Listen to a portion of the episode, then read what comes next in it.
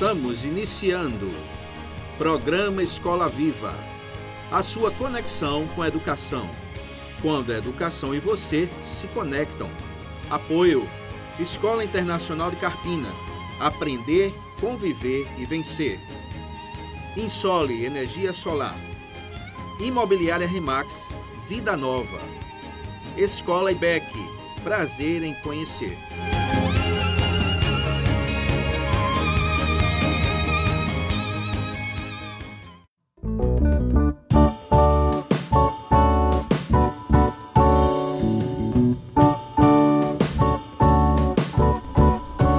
Noite, ouvinte do programa Escola Viva. Que coisa boa estar com vocês aqui nessa quinta-feira. E olha, muito felizes nós estamos aqui, porque Deus tem nos abençoado para fazer esse programa para você, para a glória de Deus, para a glória do nosso Deus, mas com o intuito de edificar a sua vida, de fazer com que você pense em relação às suas escolhas e como você pode ser melhor, como sua vida pode ser melhor. E claro, essa alegria depende muito da nossa relação com Deus.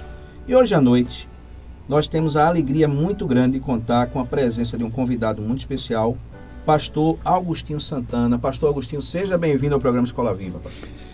Boa noite a todos os ouvintes, boa noite, pastor Túlio. Uma alegria muito grande estar com vocês aqui. Prazer muito grande para mim poder compartilhar um pouco dessa experiência, né, que tem sido tão rica para vocês e vocês ah, me convidarem para poder participar dessa, desse momento de bênção. É uma alegria estar com vocês. Amém, pastor. E olha, pastor, hoje é um dia especial programa 20. Há cinco meses, Deus nos deu a oportunidade de estar no programa Escola Viva com o pastor Telemaco, que deixa um grande abraço para o irmão, deixa um grande abraço para o nosso ouvinte. Hoje não pôde estar aqui, infelizmente, mas estamos aqui, o Sandro, pastor Agostinho, para esse programa. Pastor, uma satisfação grande que o irmão tenha aceito esse convite para falar sobre qual o genuíno significado do Natal. Pastor, desde que eu cheguei a Carpina, alguns anos atrás, eu tenho ouvido falar a respeito do irmão. Tive a alegria de lhe ouvir em alguns momentos muito felizes. E eu creio que Deus separou o irmão para falar para o nosso ouvinte. Essa, esse programa é um programa didático, é um programa escola, é um programa em que a gente aprende muito. Eu tenho certeza que Deus vai usar a vida do irmão para falar conosco. É, muito obrigado, é, o pastor Telêmaco, sempre muito gentil. O pastor Telêmaco é o meu pastor, né? Ah, é? Então, é, tenho essa caminhada com ele aí ah, já de alguns anos, Maravilha. pela graça de Deus, nesses 23 anos de ordenação ao ministério pastoral. Na verdade, quem fez parte e quem me levou à ordenação foi o pastor Telêmaco. Bom, então, hoje nós trabalhamos juntos ainda no ministério, né?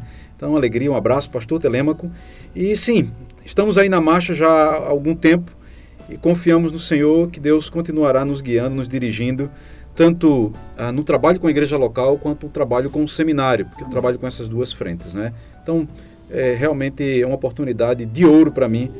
Maravilha, pastor. Graças a Deus. Então, pastor, estou muito assim feliz de lhe perguntar o seguinte: qual o genuíno significado do Natal? Nosso tema é uma pergunta e a primeira pergunta para o irmão é o seguinte: Pastor, qual o impacto direto na sociedade, na cristandade, quando se perde, quando as pessoas perdem a visão do verdadeiro significado do Natal. À medida que as pessoas substituem esse significado original, verídico, bíblico, por um significado comercial. Qual o perigo disso? Qual o impacto disso na sociedade, pastor? Bem, Montúlio, antes de responder esta pergunta, é, para mim faz necessário destacar primeiro qual é o verdadeiro significado do Natal. Né? Então eu vejo que o verdadeiro significado do Natal. Ele está apresentado de forma concisa e profunda ao mesmo tempo no Evangelho de João. Vejamos o que João diz logo no início do seu Evangelho, no capítulo 1, versículo 14. E o Verbo se fez carne e habitou entre nós, cheio de graça e de verdade, e vimos a sua glória, glória como do unigênito do Pai. Isto é o que significa o Natal. O Deus unigênito, que estava com o Pai no princípio, no ambiente de glória eterna e de comunhão trinitária, este mesmo Deus se fez carne e habitou entre nós. O termo habitar no texto de João, texto grego de João, ele nos remete à ideia de uma de um viver numa tenda, de estabelecer-se, de adotar uma habitação temporária. E para fazer uma conexão com a totalidade da revelação de Deus, nós podemos eh, concordar com alguns estudiosos do Novo Testamento que Jesus substituiu na sua própria pessoa a habitação de Deus, que no Antigo Testamento era o tabernáculo. Então, Natal é a celebração da real presença de Deus entre os homens na pessoa de Jesus.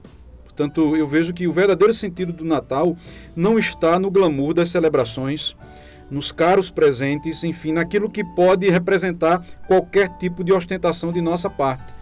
Natal é, sobretudo, a festa da humilhação, é exemplo de Jesus que assumiu a forma humana, sendo ele próprio o Filho de Deus. Então, dito isso, agora eu posso falar sobre o impacto né, na sociedade e na cristandade quando se perde essa visão do verdadeiro significado do Natal, especialmente à medida que as pessoas elas, elas substituem esse significado original por um significado comercial. Então, primeiramente é preciso destacar que o significado original do Natal, sob a perspectiva da fé, é de natureza espiritual e, portanto, não secular. Não é? Então, assim, quando nós somos levados a transformar esta realidade, nós perdemos de vista o verdadeiro sentido das celebrações natalinas e abrimos espaço em nosso coração até mesmo para uma certa atitude idólatra.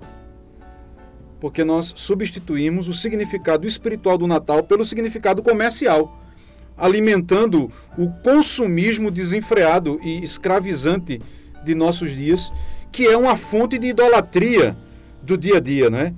Além disso, além de alimentar essa, essa, essa fonte de idolatria, nós vamos secularizar a celebração que deve ter como centro e atenção o Filho de Deus. Portanto, ela, ela vai é, inverter o valor e ela vai mudar o foco da celebração. Esse é o grande desafio. Entendi, pastor. Essa condição de mudança, pastor, de objetivo, na hora que tira Deus do centro, o Filho de Deus, o igual a Deus, o Logos de Deus, né? como a Bíblia fala, tira ele, coloca o ser humano, as suas estratégias comerciais, como o senhor falou. E aí o irmão faz uma associação disso com um aspecto idolátrico, né? um aspecto Sim. de idolatria, colocar todas as nossas criações no foco. Pastor, qual seria, além dessa substituição, os efeitos dessa substituição, até que ponto isso afeta o relacionamento desse ser humano com Deus, na, na sua questão de fé? Ele perde a valorização da sua fé, ele perde, ele perde parte do seu relacionamento na visão do irmão? Veja, é, nós estamos atrelando tudo isso a uma questão idólatra. Em que sentido? Idolatria é um pecado muito sutil, porque nós construímos deuses dentro do nosso coração. Como dizia João Calvino, o homem é uma constante fábrica de deuses. E em nossa, em nossa sociedade e no mundo de hoje, há alguns ídolos que nós construímos sem perceber muitas vezes. Eu digo, a sociedade como um todo, né? Por exemplo, o dinheiro, o sexo, o poder. Quando eu penso nessa questão de idolatria associado à secularização e à mudança do sentido do Natal, eu tenho que me perguntar no seguinte: o que me motiva a fazer o que eu faço nesses dias? Por exemplo, por que é que eu dou um presente? Eu dou um presente porque eu quero que as pessoas entendam que eu sou uma boa pessoa. Eu dou um presente porque eu quero impressionar alguém. Porque se eu quero impressionar alguém, eu preciso saber o que é está por trás disso aqui. Então, as minhas motivações são o que pesam. E aí isso vai gerando a, a, cada vez mais o consumismo, né? vai, vai alimentando essa, essa ideia. A grande questão aqui é: se Natal é a festa da humilhação, não é a quantidade ou o valor do que eu dou que vai pesar, mas a motivação com que eu faço. E aí Jesus ensinou a gente, inclusive, uh, sem querer desmerecer o valor das celebrações de um modo geral. Mas Jesus ensinou o seguinte: se eu vou fazer algo para, por alguém, eu devo procurar alguém que não pode me retribuir. então, no Natal, eu quero dar um presente ao mesmo tempo em que eu espero. Quando o que a palavra de Deus ensina é que Jesus se deu sem esperar nada em troca.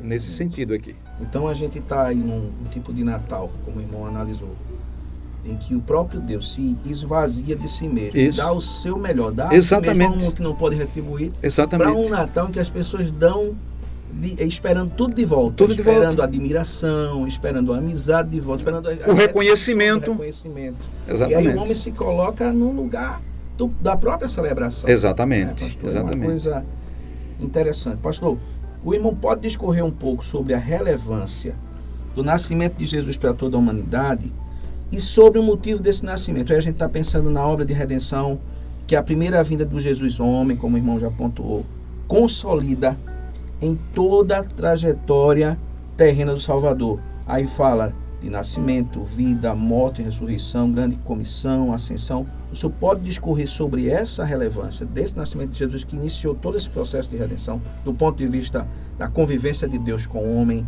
em, em, forma humana, o próprio Deus se fazendo homem, 100% homem, 100% Deus, por favor. Perfeitamente. É, irmão Túlio, nós precisamos aprender a olhar para a história humana pela ótica da redenção.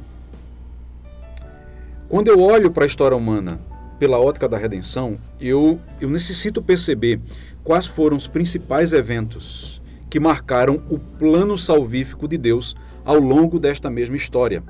E aí eu vou pensar aqui nos que são chamados né, os quatro pilares da própria teologia sistemática, mas que na verdade são os quatro eventos que marcam essa história da redenção: criação, queda, redenção e consumação.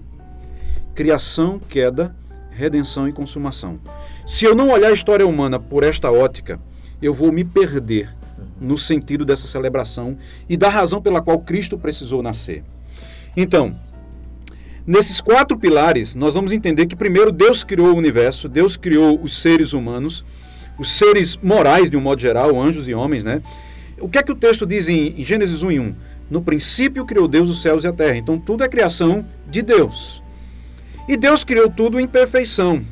Entretanto, primeiramente os anjos e posteriormente os homens caíram. É, com essa desobediência do primeiro casal no Jardim do Éden, Deus fez uma promessa que era a solução. É curioso a gente olhar. Gênesis 3 e 15. Porque quando Adão e Eva pecaram, é, influenciados pela serpente, que era, na verdade, a própria manifestação do diabo, é, digamos assim, incorporado neste, neste animal, neste réptil, né? É, o que é que acontece aqui? Deus vai dar as sentenças. Porque nós escolhemos o pecado que queremos cometer, mas não escolhemos a consequência deles. Uhum. E aí o que é que acontece? Primeiro, a sentença vem por quem causou. Deus fala para a serpente, vem para a mulher e depois, por último, para o homem. É curioso isso aqui. Porque Deus vai primeiro tratar do problema na raiz. Na raiz. E Deus diz assim para a serpente: Eu porei inimizade entre sua descendência e o descendente da mulher.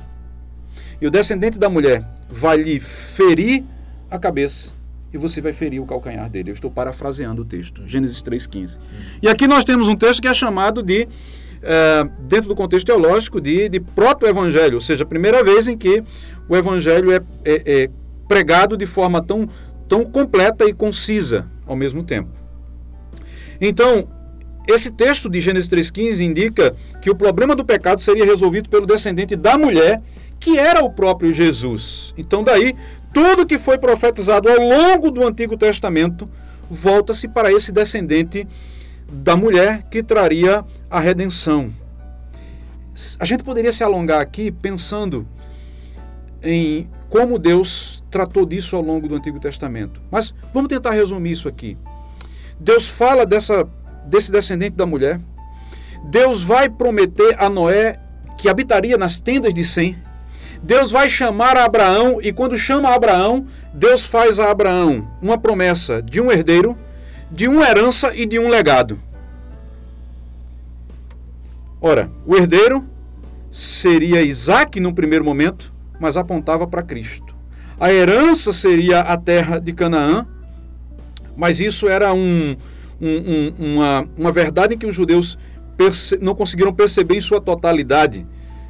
E um legado ah, apontava para aquilo que aconteceria no futuro. Paulo vai unir tudo isso na carta aos Gálatas, capítulo 3, e ele vai dizer que a promessa falava de um descendente, e esse descendente era Cristo. Ele conecta Abraão, não é, a pessoa de Cristo. Perfeito. E ele vai dizer que esse legado era o Evangelho. Ou seja, quando Deus disse a Abraão: Em ti serão benditas todas as famílias da terra, aqui tem a ver com um legado. Esse legado vai ser alcançado a partir da pregação do Evangelho. Lá em Apocalipse está escrito que Deus comprou para si homens de toda tribo, língua, raça e nação e constituiu eles reino e sacerdote para o Senhor. Quer dizer, o Evangelho é esse legado, essa promessa. Então, como isso seria cumprido? Olhando para essa questão na pessoa de Jesus. Então, no Novo Testamento, ao anunciar o nascimento de Jesus, o anjo diz a José: ah, Deus fala para José, não é? Quando José estava é, é, dúvida. na dúvida né, de deixar Maria, tal, que ela estava grávida. É uma outra questão que a gente vai entrar depois. Então, a mensagem de Deus é a seguinte: que ele não temesse é, casar com Maria. E diz assim: ela dará à luz um filho e lhe porás o nome de Jesus, porque ele salvará o seu povo dos pecados dele. Mateus capítulo 1, versículo 21. Então, esse cumprimento de seu plano salvífico de redenção, não só do homem, mas de todo o universo, porque o pecado afetou o homem por inteiro. O pecado comprometeu a relação do homem com Deus, com os seus semelhantes e com a natureza. Paulo vai dizer no capítulo 8 de, de Romanos que toda a natureza geme em decorrência do efeito do pecado, aguardando a, a, a, a glorificação dos filhos de Deus, a redenção dos filhos de Deus. Então, Jesus veio para resolver todo esse problema. Então, a redenção não só do homem, mas de todo o universo na consumação dos séculos. E isso inclui dar vida eterna para alguns que receberam esse Filho de Deus e a condenação eterna, eterna desprezo eterno para aqueles que rejeitaram o Filho de Deus. Até lá, o que é que Jesus designa para a gente? Ele diz: Olha, vão e façam discípulos de todas as nações, batizando em nome do Pai, do Filho e do Espírito Santo, ensinando-os a guardar tudo que eu vos tenho mandado. Aí ele conclui e diz: São as últimas palavras de Jesus no Evangelho de Mateus, Mateus 28 e 20. E eis que eu estou convosco todos os dias até a consumação do século. Portanto, a vinda de Jesus, ele, ela cumpre esse objetivo salvífico que integra toda a história da redenção, que envolve criação, queda redenção e consumação. Sem Cristo, você não consegue fazer o quebra-cabeça fechar. Ok, pastor. Muito bom. Vamos dar uma paradinha e daqui a pouco a gente volta.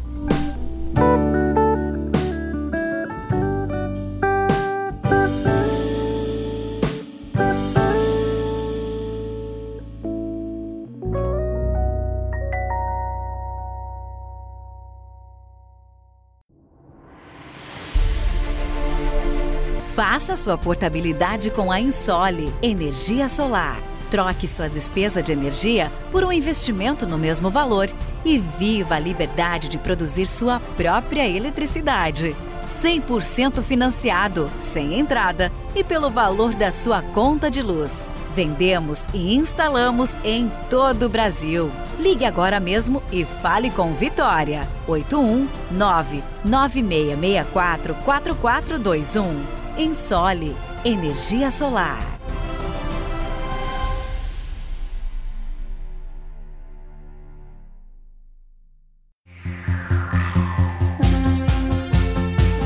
Na escola IBEC, a criança encontra a alegria de aprender de forma interativa e dinâmica.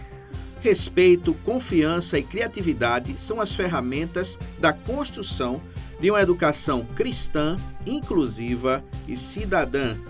Conheça-nos pelo Instagram IBEC Escola. Escola IBEC. Prazer em conhecer.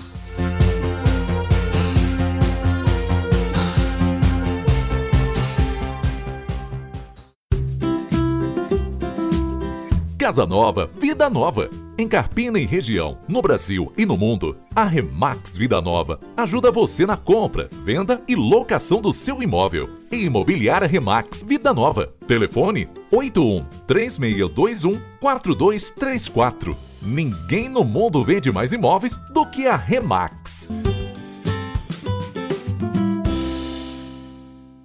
Escola Internacional do Carpina está com uma grande novidade para 2021. O ensino infantil no turno da tarde, com preço especial, com mensais de 550 reais. Sua criança terá educação com qualidade exclusiva e internacional bilíngue. Turmas à tarde com número reduzido de alunos em sala. Esperamos você. Não perca essa oportunidade. Invista na melhor educação. Na Internacional são outros 500. Agora com ensino médio. Fone 3621 4060. Insta, arroba Escola Internacional Carpina.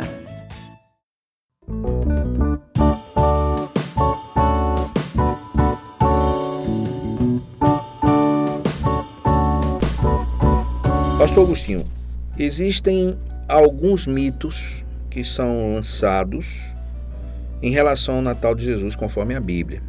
Então, muita gente mudando a contextualização e trazendo algumas coisas que não são verdade. E o senhor poderia, por favor, discorrer sobre o que é verdade e o que não é em relação ao Natal de Jesus? Bem, é, há diferentes mitos acerca do Natal. Se eu fosse responder sua pergunta de forma simplória, eu diria que a melhor maneira da gente saber o que é verdade ou não é nos voltarmos estritamente para a leitura do texto. Não é? Mas eu acho que vale a pena alguns esclarecimentos. Então, como eu disse, há muitos mitos, mas alguns desses mitos eles estão relacionados não necessariamente à pessoa de Jesus.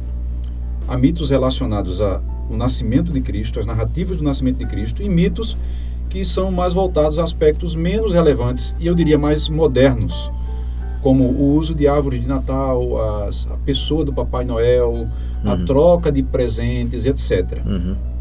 Para mim, o principal mito acerca do Natal é quanto à data do nascimento de Jesus, 25 de dezembro, para a maior parte da cristandade, porque os cristãos ortodoxos comemoram no dia 7 de janeiro, né? Mas a Bíblia, ela não cita em nenhum lugar qual foi o dia do nascimento de Jesus. É importante a gente destacar aqui que a data do nascimento de Jesus, ela como sendo 25 de dezembro, ela foi oficialmente aceita e celebrada como data simbólica só a partir do século IV. É interessante que a igreja primitiva, nos seus primeiros séculos, ela não enfatizou muito essa questão da data do nascimento, não é? A Santa Ceia, que enfatizava a morte de Cristo, sim, isso desde o início, mas a data do nascimento não. Nós temos literaturas que vão apontar uh, alguma, alguma versão uh, a priori, não é? por volta do segundo século, mas somente no quarto século, por decreto do Papa Júlio I, é que essa data foi oficializada como data simbólica e celebrativa do nascimento de Jesus, dia 25 de dezembro. Em certo sentido, esse decreto visava cristianizar ou ressignificar uma festividade pagã do Império Romano, que era voltada ao Deus Sol. Só que não eram só os romanos que comemoravam isso. Os egípcios comemoravam, os gregos comemoravam, os romanos comemoravam. Então, dentro do cristianismo houve essa ressignificação. E aí você pergunta para mim: é, isso foi certo ou foi errado? Eu digo que foi um processo natural. Porque, inclusive, nós vamos ter dentro do próprio contexto histórico do Antigo Testamento o povo de Israel ressignificando algumas datas. Vamos pensar aqui na, na celebração da festa da colheita. O povo de Israel celebrava a colheita como festa que Deus orientou como deveria fazer. Mas essa festa da colheita ela não teve origem dentro do povo hebreu. Os povos do Antigo Oriente eles já celebravam a festa das colheitas. Agora, atrelavam isso às suas divindades pagãs. Uhum. O que é que acontece? Israel recebeu de Deus a orientação de quem era realmente o dono da colheita, de quem era aquele que era responsável por dar a colheita. E aí foi orientado à adoração ao Deus único e verdadeiro, e aí ressignificou a festa da colheita para a realidade da adoração a Javé. É? Então, as festas no Antigo Testamento ah, dentro da história do povo de Deus, passaram por esse processo de ressignificação. Então, o que a igreja fez, e eu me refiro ao cristianismo do quarto século, né, a igreja católica romana no quarto século fez, não necessariamente foi algo errado. Ela transferiu, ah, na melhor das intenções, o foco de uma celebração para uma, de uma divindade pagã para o verdadeiro sol da justiça, o Senhor Jesus. Tá certo? Então é preciso ter essa compreensão. Não é? Agora, diante disso, a gente sabe que nenhuma pessoa esclarecida hoje pode aceitar que, que Jesus nasceu em 25 de dezembro. Porque o próprio texto bíblico, ao apresentar a narrativa do nascimento de Jesus, vai trazer informações importantes que servem de prova de que Jesus não nasceu no mês de dezembro. Por exemplo, você tem lá Lucas capítulo 2, versículo 8 a 11, no início do texto você, diz, você vai ler o seguinte: Havia pastores que estavam nos campos próximos e durante a noite tomavam conta dos seus rebanhos. Se havia pastores que estavam nos, nos campos pastoreando o rebanho durante a noite, no momento do nascimento de Jesus, a gente ter que entender que as baixas temperaturas do mês de dezembro na Palestina na época de Jesus e hoje também, né, inviabilizariam a cena descrita no texto bíblico de Lucas. Perfeito. Então, durante esse período, as ovelhas ficavam recolhidas. Elas não eram lançadas no, nos campos porque sequer tinha alimento nos pastos. Era período de neve, de chuva. Então, é bom lembrar desse detalhe. Então, primeira, primeiro mito, a questão do, da data. Um outro mito que ronda a história sobre, sobre o nascimento de Jesus é a questão dos magos que visitaram Jesus após o seu nascimento. Alguns até confundem os magos com os pastores, né? Ah, dão até, pastor, permite, dão até nomes para eles, né? Dão até Gaspar, nomes. Belchior, Baltazar. Exatamente. O que é que o senhor diria sobre isso, pastor? Então, é, há uma tradição que afirma que os magos foram, magos foram em número de três. E chamam de reis também. E ainda chamam de reis a pergunta é: o que é que a Bíblia diz sobre esses magos? Ah, quantos foram? O que eles faziam? Ah, de onde vieram? Por que é que se diz que eram três? Primeiro, porque a palavra magos está no plural. E segundo, porque eles entregaram três presentes: ouro, incenso e mirra. Então, a, a, a, a tradição popular indica que cada presente foi dado por um desses magos. E um outro detalhe: no século VIII, a Igreja Católica Romana ela deu ah, os seguintes nomes, né, que foram mencionados aqui: Gaspar, Belchior e Baltazar. E não somente isso, nesse mesmo período, a Igreja Católica tentou é, atribuir a esses homens um significado mais abrangente. Por exemplo, Gaspar seria o representante da raça amarela, os asiáticos. Belchior, representante da raça branca, a europeia. E Baltazar, o representante da, da raça negra, africana. Quer dizer, tudo isso é tradição. O que é que a Bíblia diz? Primeiro, a Bíblia não trata de quantos eram, quantos foram. Segundo, não traz o nome deles. Terceiro, não diz especificamente o país de onde eram. Provavelmente vieram da Pérsia. E o que é que, o que, é que eles faziam? Eles eram astrólogos da época, pessoas que ah, usavam um, um, certo modelo primitivo de astronomia caso, e relacionavam caso, astrônomos. Astrônomos. Mas eles, eles os, histori os, historiadores, eles tratam como astrólogos, não no sentido de hoje, perfeito. mas no sentido de que eram é, os primitivos astrônomos, né? Perfeito, perfeito. Que estudavam os astros para tentar interpretar o tempo. Perfeito, é? Então não tem nenhuma conotação. Então, não eram feiticeiros, não eram é, astrólogos no sentido moderno, não é? Mas eram pessoas que tentavam discernir o tempo estudando os astros. Certamente não eram reis. E não eram reis. E nem eram três, pastor. E também não eram três. Exatamente Perfeito. isso aí. Esse é, esse é o, o, segundo mito. Outro mito da manjedoura. Você sabe, o, o presépio de Natal, não é? é? Ele foi criado provavelmente por Francisco de Assis no ano 1223. O que é que acontece aqui? Ele ah, recebeu autorização do Papa e fez lá ah, ah, os personagens do, do presépio né, e colocou animais. Existe um mito que se diz que no presépio, ou seja, onde Jesus nasceu, na manjedoura, onde ele foi colocado, havia um boi e havia um burro. Como é que se chegou a essa, a essa tradição? Ora, lá no texto do profeta Isaías, capítulo 1, versículo 3, diz o seguinte: O boi conhece o seu dono e o jumento o dono da sua manjedoura, mas Israel, meu povo, não me conhece. Uhum. Veja, pegar esse texto de Isaías, que foi escrito 700 anos antes de Cristo, e trazer para uma realidade mais recente, inclusive a, a partir da construção do próprio presépio, né? E trazer essa, essa compreensão na verdade é mito. É, é, como já, alguém já disse, é espremer demais o texto bíblico. Exatamente. Então veja, a gente precisa pensar na realidade é, é, é, que a realidade contextual que José e Maria encontraram naquele momento. A pergunta é: eles estavam realmente naquilo que hoje nós conhecemos como uma cocheira? Eles estavam. O que era aquilo? Então você vai ter que, que trabalhar, estudar a realidade do momento. Alguns afirmam que eles estavam no local porque as casas tinham dois compartimentos, algumas tinham um compartimento superior.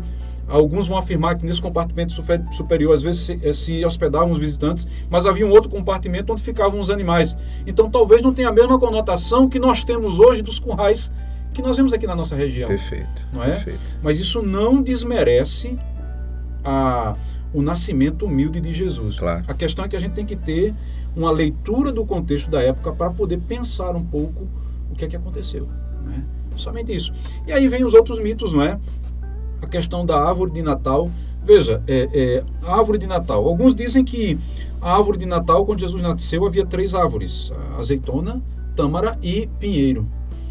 A azeitona disse: Eu vou dar de presente a ele o azeite. A tâmara, eu vou dar as tâmaras. E o pinheiro não tinha presente.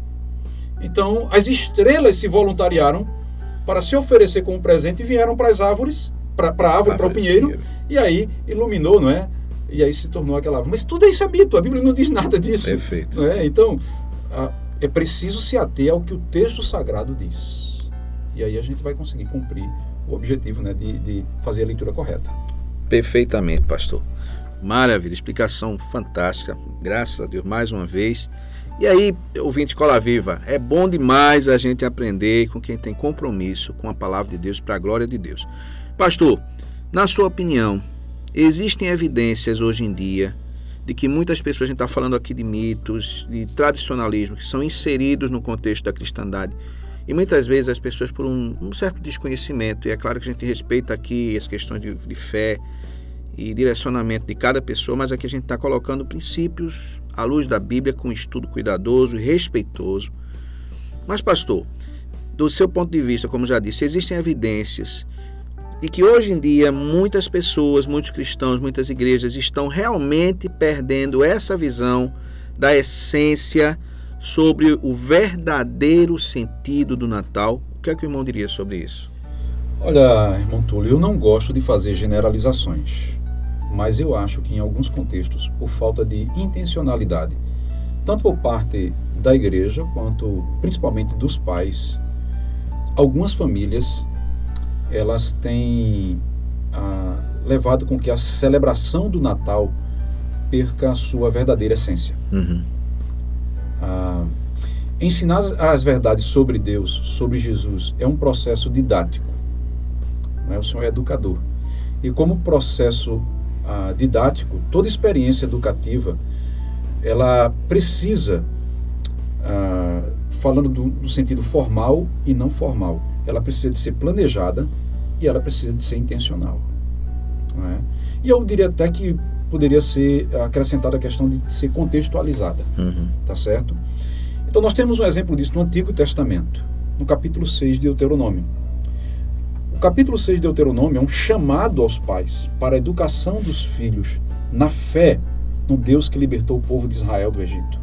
Perfeito. E o texto vai dizer o seguinte: Deus vai dizer para o, para o povo de Israel: Amarás, pois, o Senhor teu Deus de todo o teu coração, de toda a tua alma e de toda a tua força. E estas palavras que hoje te ordeno estarão no teu coração. Tu as inculcarás a teus filhos, e delas falarás assentado em tua casa, e andando pelo caminho, e ao deitar-te e ao levantar-te. Também as atarás como sinal na tua mão, e te serão por fronteira, por frontal entre os olhos. E as escreverás nos umbrais de tua casa e nas tuas portas. Então, o povo de Israel foi orientado a comunicar essa fé a, de geração a, a geração, a, tendo, primeiro, o conteúdo da lei, um modelo como referência, que, que eram os próprios pais, não é? e a vida como contexto. Isso está muito bem, é, talvez melhor explicado no livro a Teologia da Educação Cristã, de Lauren Richard, um livro muito bom. Então, o que é que acontece aqui? Nós temos aqui o povo sendo instruído a começar dentro de casa o processo de formação religiosa da família. Uhum. Então, nesse sentido, alguns pais têm perdido essa herança, eu diria, da educação hebraica que passou para nós. Perfeito. Né? Ah, na época de Jesus, os pais continuavam fazendo isso. A igreja primitiva, ela funcionou dentro das casas. Então, você há de convir que o processo educativo começava dentro de casa. Só que hoje nós estamos terceirizando o pai manda o filho para a igreja para que a igreja ensine aquilo que é básico sobre a fé.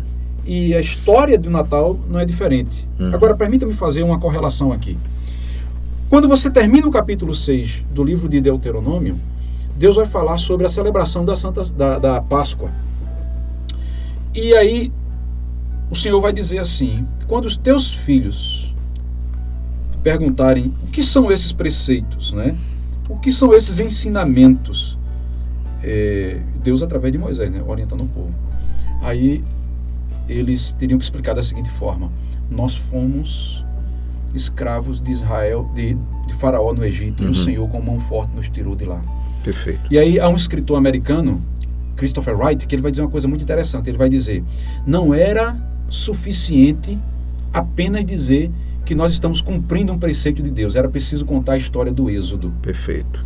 Então hoje não é suficiente dizer que Jesus nasceu, é preciso contar a história da redenção. Perfeito. Criação, queda, redenção, consumação Perfeitamente. para que os filhos aprendam. Permita-me trazer um exemplo eh, pessoal. Quando a minha filha era criança, eu tenho uma filha já adolescente, de 19 anos, e já está na universidade. Mas quando ela era menor, eu aprendi com alguns cristãos, e isso era uma prática dos cristãos, é, inclusive muito comum na América do Norte, imagino que na Europa, mas eu aprendi com o texto da Noel Piper, esposa do pastor John Piper. E a gente fazia na nossa casa nos domingos que antecediam a, o Natal, ou seja, os domingos do Advento. Uhum. Nós jantávamos juntos e na hora do jantar nós acendíamos uma vela para cada domingo do Advento, que, é um, que são preparações, não é? Cada domingo representa preparação para a celebração do Natal. Uhum. Então, nós acendíamos no primeiro domingo do Advento uma vela, no segundo duas, e citávamos um texto bíblico e falávamos da importância de Jesus ter nascido. Uhum. Minha filha cresceu vendo isso. Entendi. Eu levei isso para a igreja. E ainda hoje, na igreja, todo domingo, hoje a gente faz de forma virtual, mas já Ok. fiz de forma física. Primeiro domingo do Advento, uma velinha acesa no telão, né, no projetor, Uhum. para mostrar que nós estamos nos preparando para uma celebração que tem significado para nós. Perfeito. Pergunte à minha filha o que é o Natal. Você vai ver Uhum. que ela vivenciou isso dentro de casa, na mesa, jantando, aprendendo que Jesus é a luz do mundo. Maravilha. Muito Porque bom, por isso que se usa a vela nesse sentido, né? Uhum. Então, a ignorância das pessoas, a falta de conhecimento, de correlação histórica, porque eu não aprendi isso do catolicismo romano, eu aprendi isso da tradição protestante, inclusive, Sim, perfeito. entende? Sim. Leva as pessoas a não viverem uma fé mais vibrante Aham. e aproveitarem, né, a vida em família para aprender. Pastor, a gente maravilha a sua explicação e a gente fica muito grato a Deus por essa visão, esse cuidado e a o deixar as bases, os princípios, faz com que a nossa sociedade perca muito. A gente tem uma sociedade perdida, sem a, a- muitas pessoas perdidas, sem entender o sentido da verdadeira luz, a verdadeira luz que estava vindo ao mundo, como o João discorre muito bem, veio para o que- os que eram seus, mas os seus não receberam. Ali no contexto judaico, mas Jesus veio para todos os seus, os seres humanos. Mas muitos seres humanos têm deixado de, têm perdido muito, deixado o Cristo Redentor, Salvador do mundo, o presente de Deus, e abraçado os não presentes que a própria humanidade tenta ser para ela mesma, né? Então a gente tem essa humanidade vazia e sem entender muito bem o que fazer. E a alegria do Natal de muitas pessoas está se perdendo. E é muito bom a gente falar sobre essas coisas. Pastor, a gente vai fazer uma paradinha, mais uma paradinha, e daqui a pouco a gente volta, porque eu sei que o senhor tem- ainda tem muita coisa boa para dizer para gente.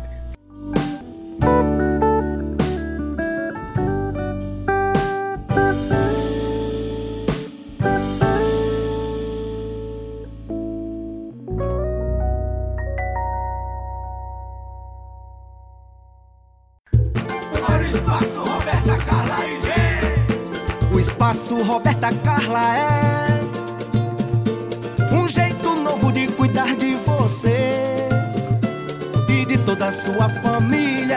faço, Roberta Carla faz. Consultas e exames lá é bom demais. Capacidade e competência pra melhor lhe atender e cuidar bem da sua saúde. Profissionais de qualidade, o espaço Roberta Carla é a melhor clínica da cidade. Espaço Roberta Carla, um jeito novo de cuidar da sua saúde. 81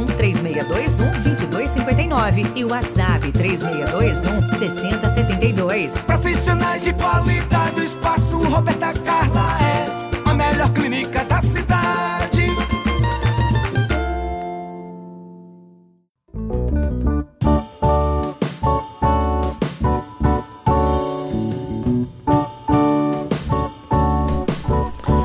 Pastor Agostinho, tenho ouvido falar do irmão né, há bastante tempo, visto, lido o seu trabalho. E a gente percebe uma alegria muito grande do irmão. Então, o irmão falando aqui, a gente vê o brilho nos olhos, a paixão por ensinar. Pastor, o que levou o irmão a decidir dedicar a sua vida ao ensino da palavra de Deus? Como o irmão vem fazendo ao longo da sua vida em ministério, o que é que lhe motivou? A gente tem visto muita gente, me permita aqui, não, eu, como irmão também não, eu também não gosto de generalizações, generalizações. Mas há pessoas pregando, pastores e pastores, obreiros e obreiros. O mundo, as pessoas precisam diferenciar isso. A gente vê no irmão testemunho de compromisso com Jesus, com as pessoas, com seus alunos, com seus líderes liderados, com a, a obra de Deus. E o que lhe motiva, pastor? O que fez o irmão escolher entre tantas possibilidades de carreiras que o irmão, como um homem inteligente e capacitado que é, poderia ter escolhido tantas carreiras? O que levou o irmão a escolher esse tipo de vida? Olha, irmão Túlio, a sua pergunta ela me emociona até, sabe? Muito obrigado pela pergunta e, e para a glória de Deus, ah, eu digo para o irmão que o que me motivou foi o chamado de Deus para que eu fosse ministro do Evangelho. Eu tenho convicção disso. Na Amém. verdade, essa é uma afirmação que tem alguns desdobramentos. Uhum. Não é? Ah, afirmar que eu fui chamado por Deus para ser um ministro do Evangelho é algo muito genérico. O chamado de Deus para uma pessoa é a convergência do seu perfil pessoal, dos seus talentos dominantes e dos seus dons espirituais. E no meu caso, a minha principal paixão é expor a palavra de Deus de forma clara e contagiante. Então eu, eu tento tornar acessível a compreensão do texto bíblico às pessoas que me ouvem. Eu, eu sou apaixonado por isso. Eu prego olhando para as pessoas porque eu gosto de ouvir, de, de, de ler os seus gestos. Perfeito. Sua, Perfeito. O franzir da testa, Perfeito. o sorrir dos olhos, o balançar das cabeças. Então eu olho, eu prego olhando para as pessoas para captar isso aqui, porque tem que haver essa interação. É? Então, essa é a minha paixão. Mas isso é só parte do meu ministério, desde que eu fui ordenado em, em agosto de, de 1998. Né? Ah, o Ministério da Palavra, até hoje, eu tenho trabalhado em várias frentes e sempre associando o pastoreio da igreja local com a formação de pessoas para o ministério através do trabalho do seminário. Hoje eu trabalho, ah, além da igreja local, como pastor titular da igreja né, e pastor líder de uma equipe, eu também sou diretor-geral do Seminário Bíblico do Nordeste, trabalho aqui com o Ministério Alcance Brasil, trabalho com uma instituição internacional, fazendo todo o trabalho logístico deles para o Nordeste, Overseas Council. Também trabalho com outra instituição de formação de líderes chamada T-Link. E por aí vai, né? A gente está aí viajando, trabalhando, treinando professores para os seminários e, sobretudo, fazendo o trabalho de pregação do Evangelho. Mas, como eu disse, eu sou apaixonado por falar da palavra de Deus, por ensinar a palavra de Deus. Amém. É uma alegria que a gente percebe no irmão, uma alegria que a gente vê e ela vai crescendo, né? Ela não está acabando, ela vai aumentando, ela Não, vai ficando alguma. viva, né? De forma alguma, com certeza, ela vai crescendo, porque a, a palavra de Deus ela é viva. E toda vez que você vai pregar, que você vai ensinar a palavra de Deus, acho que o primeiro passo do pregador é pregar para si mesmo. Cada pregação é um aprendizado. Você não pode ir para o púlpito e abrir a Bíblia e achar que vai poder fazer e ensinar com qualidade, de forma que as pessoas compreendam se você não se prepara para isso. Então, o preparo se pressupõe também de um encontro com Deus Perfeito. em que Deus fala ao seu coração, não é? Então é, é por aí que eu entendo. Então não adianta você trazer palavras mortas. A palavra de Deus ela é viva e eu preciso transmitir isso no púlpito. Mas eu só transmito isso se eu tiver um encontro com Deus antes do púlpito. Se essa palavra falar primeiro ao meu coração. Perfeito. Então é por isso que me empolga tanto falar ah, das escrituras, né? Eu digo sempre às pessoas, eu posso deixar tudo nessa vida, de fazer tudo que faço, menos uma coisa, de pregar. Eu, eu, eu posso ficar longe de qualquer outro ministério, mas de pregar e ensinar a palavra de Deus eu não consigo. Está na minha vida, tá assim, eu tenho convicção de que é algo de Deus para mim e não é de agora. Para você ter uma ideia, irmão, eu preguei pela primeira vez, eu tinha em torno de 9, 10 anos de idade. Foi eu tinha mesmo. 46. Foi mesmo. Então, de lá para cá, a minha experiência com a pregação é contínua. E, e hoje eu, assim, por ser pastor, né, a gente prega com mais frequência. Uhum. E quanto mais eu prego, mais gosto. E não prego para para fazer a coisa para aparecer. Eu prego porque eu entendo que é o meu chamado. Perfeito. entende?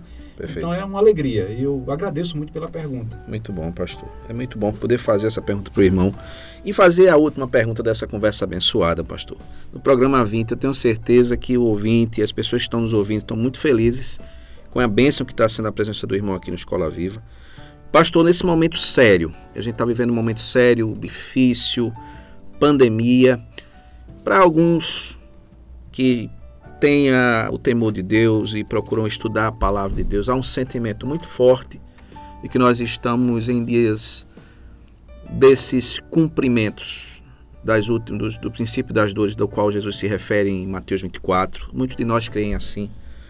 Mas qual a sua palavra de incentivo nesses dias difíceis às pessoas que estão ouvindo, o ouvinte Escola Viva, que hoje, para a glória de Deus, pastor, são milhares, glória a Deus.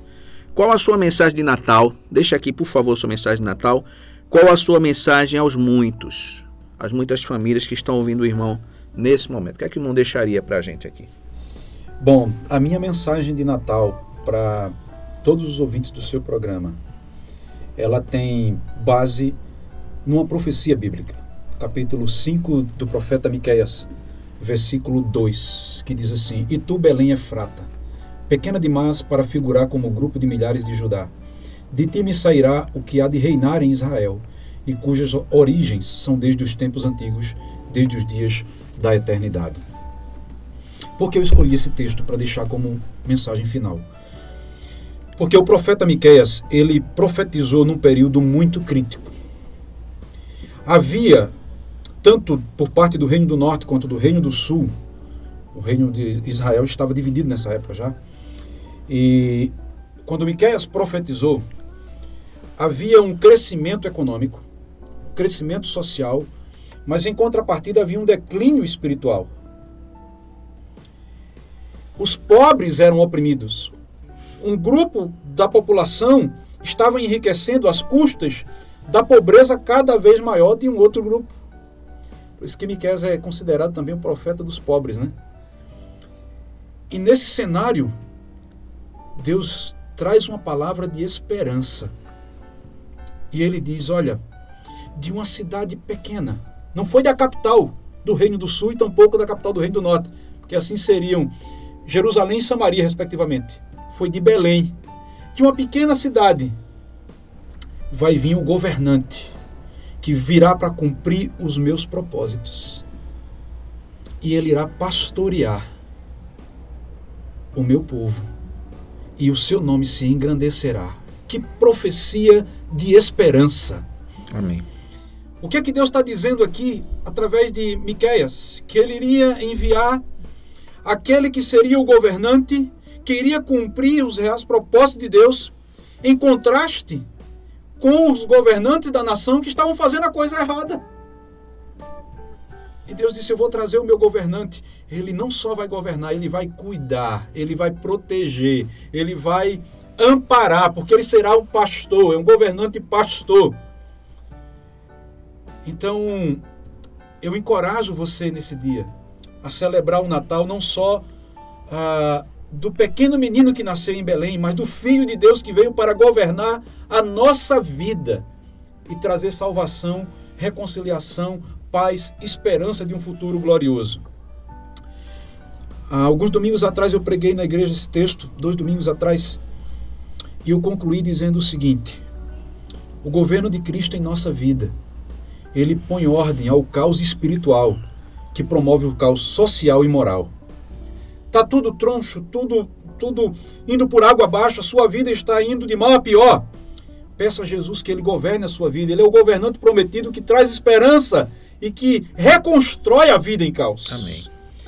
O governo de Cristo em nossa vida, ele traz esperança e restauração, mesmo diante do sofrimento da, um, da humanidade, do sofrimento humano, que é a, a, vivenciado por todos. O governo de Cristo em nossa vida, ele traz proteção e cuidado, porque ele é o governante pastor, e o governo de Cristo em nossa vida, ele renova a nossa esperança de um futuro glorioso. O irmão Túlio citou agora há pouco, João 1, verso 11, o Evangelho de João. Veio para os que eram seus, seus não o receberam. Mas o verso 12 diz assim: Mas a todos quantos o receberam, deu-lhes o poder de serem feitos filhos de Deus, aos que creem no seu nome. Portanto, há esperança para você. Celebre o Natal pedindo que esse menino que nasceu em Belém seja o governante da sua vida, que possa mudar todo o seu plano, seus projetos, a sua vida, para se conformar à vontade dele. Portanto, que Deus abençoe sua vida e tenha um feliz Natal. Amém. Pastor, muito obrigado, irmão, por ter aceito nosso convite. Privilégio para a gente aqui do Escola Viva. Com certeza, momento abençoador. Que Deus continue abençoando sua vida, sua família, seu ministério. Uma alegria ter o irmão aqui. Deus abençoe. Muito obrigado, irmão Túlio. O prazer e a alegria foi todo, toda minha. E eu ah, me sinto privilegiado, né? Eu acho que o único privilegiado aqui, o principal deles, na verdade, sou eu. Então, muito obrigado e estarei sempre à disposição de vocês. Amém. Deus abençoe.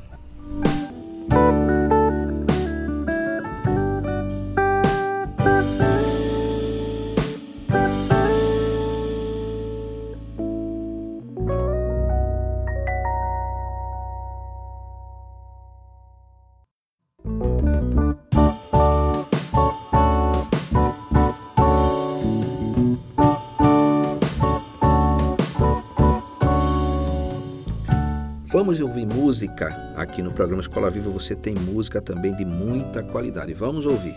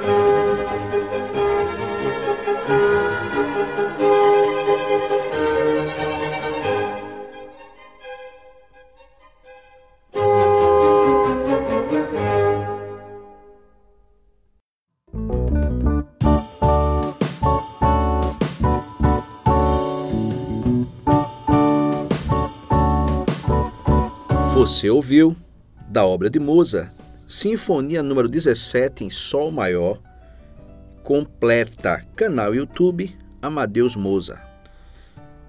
Caro ouvinte do programa Escola Viva, nós estamos gratos a Deus por tudo que nós temos construído ao longo dessas semanas. São cinco meses praticamente de programa. Começamos em julho. No dia 22 completaremos cinco meses de programa Escola Viva.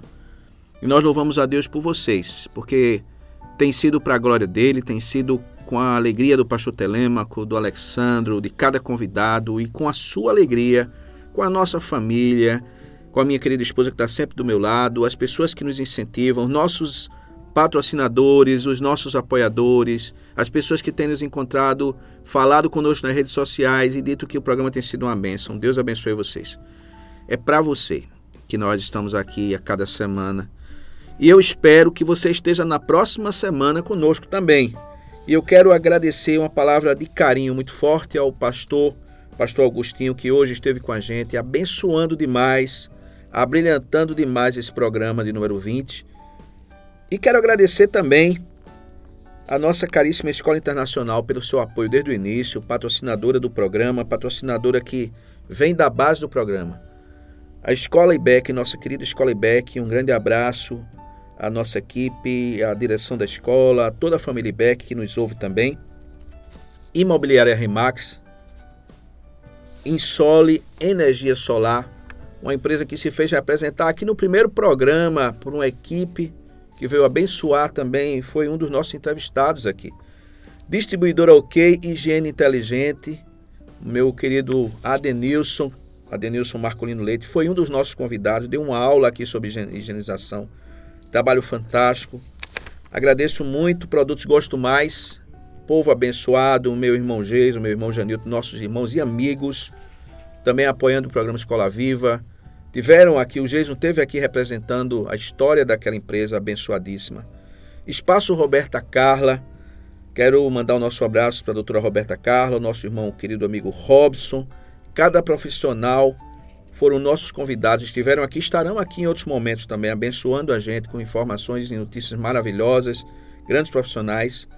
E Sila Calçados, meu amigo Luciano, vocês que têm de fato nos ajudado a aumentar essa voz carinhosa, essa voz informativa, formativa, que visa abençoar e ensinar e aprendermos juntos aqui.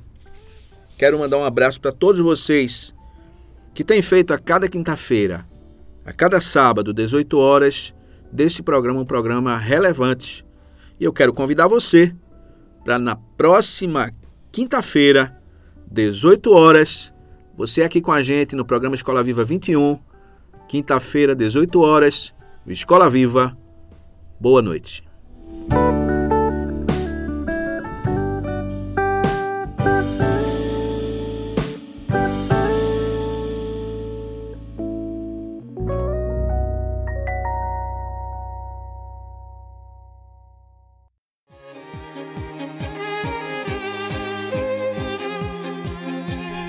Programa Escola Viva, você tem a agenda da semana. Atenção para os nossos convites especiais.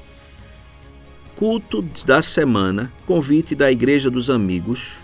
A Igreja dos Amigos convida você e sua família para estarem aqui no auditório da Escola Internacional de Carpina, sábado às 19h45, para um momento de adoração, louvor e aprendizado da palavra de Deus. O culto da Igreja dos Amigos acontece sábado às 19h45 e você pode ouvi-lo também pela nossa IWR, a International Web Radio. Você pode ouvir com a sua família através da nossa rádio.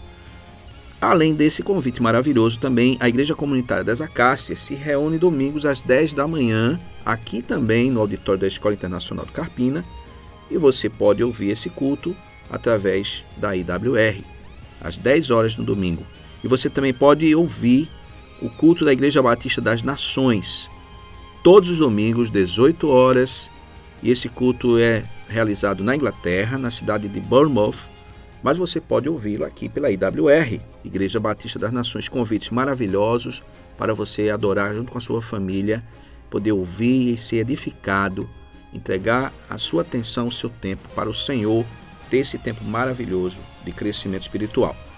E nós temos também, caros ouvintes, convite para você estar conosco na nossa cantata natalina, que será no próximo domingo, dia 19 de dezembro, às 18 horas, no templo da Igreja Batista Central do Carpina. Nós apresentamos essa cantata no dia 4 de dezembro, no Shopping Carpina, e agora teremos esse momento. O título da cantata é Jesus, o amigo de todas as épocas. Nesse programa de número 20, nós vimos a explanação maravilhosa do pastor Agostinho sobre o fato de Jesus estar presente em toda a história. E na cantata Jesus, o amigo de todas as épocas, nós contamos a história do Natal, começando do Gênesis até o momento do Apocalipse, da volta do Senhor Jesus. A Igreja Batista Central do Carpina, ali na, na Avenida José Otávio, número 539, Centro Carpina, próximo ao Parque de Eventos, estará recebendo você e sua família, você é nosso convidado, no próximo domingo, dia 19 de dezembro, às 18 horas, para um culto de adoração, onde a cantata Jesus, o amigo de todas as épocas, será apresentada para a glória de Deus. E a Escola Internacional do Carpina também deixa um convite especial para você hoje à noite, aqui no programa Escola Viva. Próximo sábado, no dia 18 de dezembro, próximo sábado, às 18 horas, no Shopping Carpina, você tem mais um evento musical maravilhoso, abençoado. É o Concerto de Natal com coro e orquestra de câmara do IMIF que é o Instituto Maestro Real de França, lá do Alto da Mina, em Olinda. Jovens, crianças, adolescentes, 50 músicos, mais o coro, apresentando clássicos de Natal. Será um encontro maravilhoso. Você precisa estar presente no próximo sábado, 18 horas, dia 18, sábado, 18 horas, lá no Shopping Carpina. Vai ser realmente um momento memorável. O Shopping Carpina com apresentação de grandes momentos musicais de Natal, grandes cantatas, grandes concertos estão sendo apresentados ali para a família carpinense, a família Mata Norte, a família que se dispuser a dar a si mesmo essa grande oportunidade de participar, está ali nos sábados às 18 horas. Esse é o nosso agenda da semana. Que Deus abençoe você.